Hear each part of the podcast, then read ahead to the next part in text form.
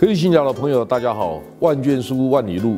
如果您到山西旅游的话，您哪个地方不能错过呢？其中有一个，我是建议大家不要错过了，那个叫乔家大院。呃，其实呢，各位知道哈，在清末明初的时候，山西是民生凋敝，特别是在晋中地区特别贫穷。晋中有所谓的齐太平，就是祁县、太谷、平遥这几个重要的城市。那其实，在清末明初的时候，因为相对比较穷吧，或者经过一些天灾的关系哈，所以很多当地人就离开了故乡，到很多不同的地方去经商。啊，比如说他们就经过呃大同到张家口，张家口以前就是所谓的走西口的出口。那，其实我去过那个地方哈，就是你可以知道从这个地方一路就可以到内蒙古。那这一段路呢，其实是呃山西晋中的晋商他们很重要的一条商道。那其实我在进到乔家大院的正门口的时候，它地上有一个浮雕，那浮雕上面写着从雅加达到俄罗斯的圣彼得堡都有乔家的据点。那上面写的是至少是一万公里以上的距离。我们可以想象，在清朝末年、民国初年的时候啊，当时的很多联系的方法、工具都不是那么成熟，他们可以用这样的方法，用非常传统的方法，可以做一万公里的生意。大家可以看得到，乔家是有独到的地方。在中国的民间有一个说法，说皇家的院落看紫禁城，民间的聚落看山西乔家。其实啊，我到乔家看过应该三次了吧。但我我觉得乔家让我印象最深刻的是，他们非常重视家教，他们甚至称自己的仆人，好女仆人称为嫂。比如说你叫张嫂、叫王嫂、叫蔡嫂，这是他们的厚道的地方。但是呢，就算是忠厚传传家，也熬不过时代的转折。他们是原来以票号为主的哈，后来现代的银行取代取代了票号，军阀有打败的地方的盗匪，所以镖局啊这些都不用了。现代化的火力取代了传统的刀枪，所以时代的转折，您得注意到真正转变的时候，我们到底怎么面对这样的情况？其实我在中国大陆旅行的时候啊，特别是在啊大陆国内市场啊，特别在科技的应用上面，其实我看到了大陆很多独到的地方。除了大家看到有形的建设哈，以前都觉得说啊大陆硬体不错，软体不行，其实不见得。大陆现在高速公路的建设其实已经非常的成熟啊，但是高速公路背后的一些。像导览的地图、图资的系统，其实已经非常的进步了。像我一开始的时候，我也不想用大陆的图资系统，我用的 G GPS。但是我在从张家口到大同的时候，就错过了好几个路口，因为它反应太慢了。我不晓得是大陆刻意的，还是因为很多很多呃不同因素的考量，我也我也搞不清楚。但我朋友就告诉我说：“哎，你要不要试试高德的图资啊？高德的图资可能还不错。”啊，我想好吧，好吧，那因为我的司机他用的是比较老的电脑，是老的手机啊，到下午三点就没电了。总之不能老是仰赖他，所以说用我的吧。那我下载的时候发现，第一个选择声音可以有不同的选择，你可以选择林志玲或其他声音。选择林志玲的时候就让我印象很深刻了。我想林志玲的声音台湾人都很熟悉嘛。他会告诉你什么？你知道他会告诉你转弯的时候开慢一点，开慢一点，也许在转角的地方就可以遇到了哎呦。好，我想这些很细腻、很贴心的这些林志玲的声音呢，在台湾人旅行的过程当中，他也陪伴我们，也很有趣。但是像我太太，她就说：“哎，那有没有那英的声音呢？”我说：“你听那英的声音干嘛？”她说：“哎，那说不定那英的声音说别怕别怕，冲过去，但我们可以开快一点啊。”啊，我想这是开玩笑，不过我们可以知道说，大陆在人工智慧、在语音的辨识上面、语音的服务上面，其实做到相当的好。那这个也用在滴滴打车啦，像滴滴打车，它已经在全世界至少四百三十个城市服务的五亿人，它至少每天可以撮合三千万人使用。这些使用的条件不断的修正，这些服务的模式，其实很多地方，呃，反而真的超过地下人丑的台湾哦。所以我们很多地方可能要重新思考一下，大陆不是只有硬体建设而已哦，它有很多软体的服务已经做到相当的好。像这一趟到乔家，乔家，我当然拍了很多的照片。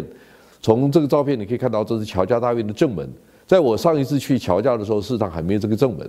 但现在我有点觉得，好像观光业发展的太好了，所以很多新建的建筑，不只是在乔家看到这新建的建筑，在大同的云冈石窟，呃，入口的大大殿等等等等，这都是新的建筑。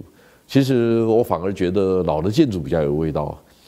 这是乔家大院的正门的大大道，以前也没有这一条路。那但是多了这条路，却让乔家大院从五 A 级的景区变成四 A 级的景区，那问题又在哪里呢？大家觉得乔家大院经营的不好吗？这趟去，因为去之前，乔家大院被中国大陆从五星级的五 A 级的景区降为四四 A 级，所以我也刻意去看一下，跟以前到底有什么不同。其实说真的，从我的角度来看，也许因为被降为四 A 级，它现在比较谨慎的，所以基本的服务其实还还蛮不错的。说真的，啊，像它入口这个地方，这个叫隐蔽了哈，隐蔽是避免外面人一一看就可以看到底哈，所以基本上。中国很多民居的建筑有这样的一个建筑的特色。另外，这张照片很像是大红灯笼高高挂的场景，不晓得是不是？那我记得是这一张。另外，这这个这几张照片应该也是大家很熟悉的场景啦。呃，如果还记得大红灯笼高高挂这部电影的话，我想大家不会忘记乔家大院这个地方。那这也是后进的厢房，所以民间看乔家，你可以看到这个。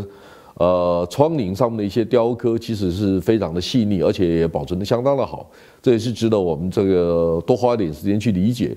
当初民国初年或者清朝末年的时候，山西的一些民间的大大院落，它到底长得什么样子？啊，这是雕梁画栋了，你可以这么说，木头雕的其实雕的相当的好，颜色配备的其实也也也相当值得我们细细的去去理解去品尝。那为什么说宫廷院落不输给，就是民间的院落不不输给宫廷呢？其实从这些地方很多的照片你会看得出来，像这种影片很像在大观园才可以看到，或者在江南的江南的一些一些很漂亮的园呃园林院落才看得到，但在北方你在山西也可以看得到。我想这些都是在旅游山西的时候您不应该错过的地方。在山西旅行的时候，除了去乔家大院之外，别忘了去平遥古城。当我在参观乔家大院的时候，我在想去想起很多中国中国人一些古老的教训哈。像我们谈到说富不过三代，那乔家富了五代呢，其实也不错。那也许跟他的中道中后传家有关系。但是呢，其实民间的很多财富会受到政治的牵制。像过去几十年呐，很多人移民美国或者移民西方的国家哈，但现在最近我碰到一个中国来的朋友哈，他就告诉我说，哦，现在移民美国的中国人现在很担心中美贸易对抗的时候对他们的影响。他说我们这一代问题不大，因为就算被美国人赶走了，我们还有真正的祖国可以回去啊。但是移民的二代，他们担心的可能就是他自始至终可能是爱美国的。但是如果将来中美大抗啊，中美之间的对抗比以前更激烈的话，可能他们的下一代在整个社会的融合上面会出现很多的问题。像我曾经读过一本书，叫做《两个祖国》。这本书呢，其实是日本一个非常有名的女作家叫三崎丰子写的。她写的故事是在二次大战的时候，在住在美国的一些日本人，他已经变成美国人，是日裔的美国人。这些美国人呢，被送到了欧洲为美国打仗。结果他们回到加州的时候，发现家人被关在集中营，因为日本跟美国打仗，在亚洲打仗。所以呢，其实，哎，我们就算有再多的财富，受过再好的教育，我们很难回避政治对我们的影响。像在乔家呢，在共产党建政以后哈，现在真正留在乔家墙壁上留名的，就是捐了很多钱给共产党的那那几个人。所以呢。一朝天子一朝臣呐，这是跟你选择的政治其实还是有相当程度的一些关系啊。那看完乔家大院以后，我去了平遥古城。其实平遥古城我是第二次去了，上次去的时候其实印象非常深刻。为什么呢？平遥古城也是中国四大古城之一，它已经有两千八百多年的历史了，它是周朝到今天的古城。那我我我想再跟大家复习一遍啊，中国有四个主要的古城，一个在山海关，一个在平遥古城，另外一个在凤凰古城，还有一个是丽江的古城，叫云南的丽江。这四个古城呢各有特色，其实都非常有趣哈。那平遥古城历史最久，它已经有两千八百多年了。那这两千八百多年当中，它经过了秦朝，它在呃三家分晋的时候，就韩赵魏三家分晋的时候，它属于赵国。但是平遥古城呢，我上次去的时候，我知道。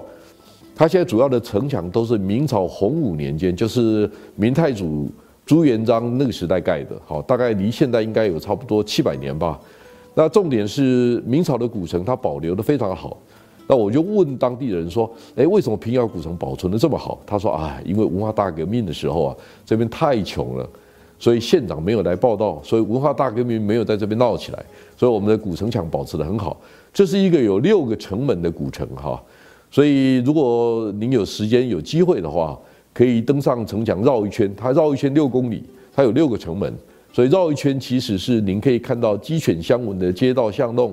像我第一次去的时候啊，它的古城里面还有很多像类似卖烧饼啊、卖油条的、卖小吃的哈，其实都很像以前的古城，其实蛮有趣的。但是我想问一下大家哈，大家知不知道？城池，城池，哈，城跟池到底有什么不一样？很多人都会告诉我说，池当然是护城河吧。哎，我就跟跟大家说哈，如果我问的题目池是护城河的话，我就不会这样问你了。我告诉大家，四个城门以上的叫城，三个池城门的叫池。像河南有一个地方叫渑池，它是三个城门的城市。那两个城门叫什么？两个城门叫驿站，驿在啊，驿站的驿，因为可以穿过去。啊，马可以穿过去那种地方，那就是两个城门的。那么一个城门的叫什么？一个城门叫做寨，山寨的寨，它只靠着山的。啊，这个是这个是一个城门的叫做寨。那你怎么知道这个事情呢？其实也没什么大学问。我只在旅行长城的时候啊，在居庸关的时候看到这个故事，我只拿出来跟大家分享。像平遥古城有六个城门，它曾经是世界摄影比赛的比赛场地。那我试着拍几张照片跟大家分享一下哈，像。它是明朝的古城，流流传到今天，它已经禁止机动车进入了，所以要到平遥古城旅行还得费点力气。像我把车子停在外面，停在城外，光是提行李就走了十几分钟。不过呢，蛮值得的，因为它是四合院的房子哈。那很多街道你可以看到很多的票号，它有六个城门哈。我想这些地方都是呃蛮有趣的，鸡犬相闻的城市，我想在台湾很难见得到了哈。那这是平遥古城的城楼跟它的钟鼓楼哈，其实都蛮有特色的。好，这是过去的票号，民国初年的票号，它有一些标举哈。这是平遥古城的一角啊。另外，这是平遥古城里面的民居，就是老百姓还生活在里面，所以你可以看得出来山西人怎么过日子。另外，山西最有名的除了刀削面之外，就是搭配刀削面的老醋，这是老醋坊哈，也蛮有趣的。呃，明朝的古城它没有被破坏，其实是一个幸运。像中国很多的古城经不起时代的考验哈，因为或者政治上的纷扰，所以它很难保存到今天。所以四大古城呢，如果有机会的话，千万都不要错过。